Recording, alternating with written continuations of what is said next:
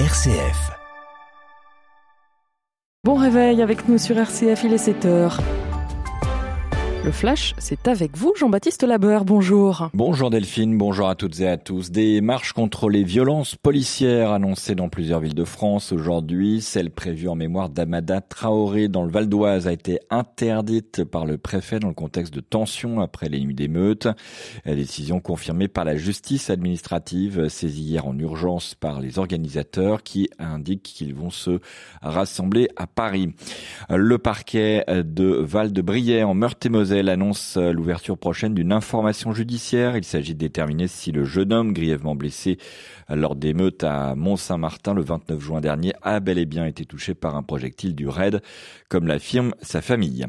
Le président turc Erdogan réitère son soutien sans équivoque à l'Ukraine après la visite de son homologue ukrainien Volodymyr Zelensky hier. À quelques jours du sommet de l'OTAN de Vilnius, Erdogan estime que l'Ukraine mérite de rentrer dans l'Alliance Atlantique. Il a par ailleurs appelé euh, la Russie et l'Ukraine à retourner au pourparler de paix.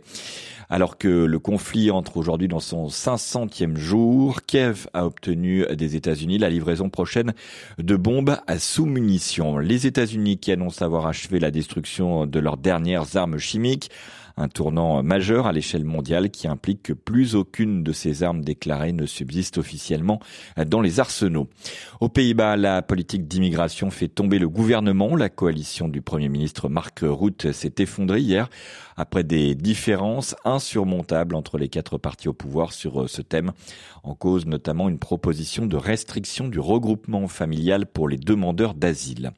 À Paris, une deuxième victime de l'explosion de la rue Saint-Jacques est décédée hier. Une femme grièvement blessée dans l'effondrement de l'immeuble 21 juin dernier a succombé à ses blessures. Le tribunal judiciaire de Paris a reporté hier sa décision concernant le blocage en France de cinq des principaux sites internet pornographiques, et ce jusqu'à l'examen de recours des éditeurs concernant les modalités des restrictions de l'accès aux mineurs. Le Vatican a publié hier la liste des 364 membres du synode. Ils réfléchiront à l'avenir de l'Église en octobre prochain à Rome. Parmi ces participants, 54 femmes avec un droit de vote sur les décisions. Elles seront le même nombre que les cardinaux. Les départs en vacances et premiers week-ends animés dans les gares, les aéroports et bien sûr les routes. Bison Futé a classé ce samedi en rouge dans le sens des départs. Hier, plus de 920 km de bouchons cumulés ont été répertoriés.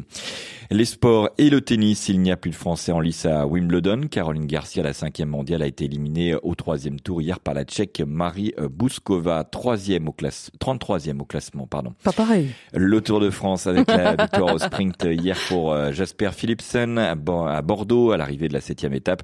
C'est le troisième succès pour le Belge sur ce tour. Aujourd'hui, une huitième étape entre Libourne et Limoges, 201 km. Delphine, ce sera la plus longue de cette édition. Ah, ah oui, voilà, c'est ça. 200 100 km quand même. Allez, on vous retrouve à 7h30 pour le journal. Merci Jean-Baptiste. Ces vacances commencent sous le soleil pour une grande partie du pays avec le début d'un épisode de canicule dans le sud-est, moins de chaleur mais plus de nuages et d'orages dans le nord-ouest. Il fera 21 à Cherbourg, 25 à La Rochelle et Rennes, 29 à Tours, 30 à Reims, Montpellier et Limoges, 31 à Strasbourg, 32 à Ajaccio, 33 à Marseille et 34 à Lyon. Demain, soleil et chaleur dans le sud, orage de la Gironde au Val-de-Loire qui se décaleront vers les régions du nord-est l'après-midi. Ils pourront être violents et être accompagnés de grêles et de fortes rafales.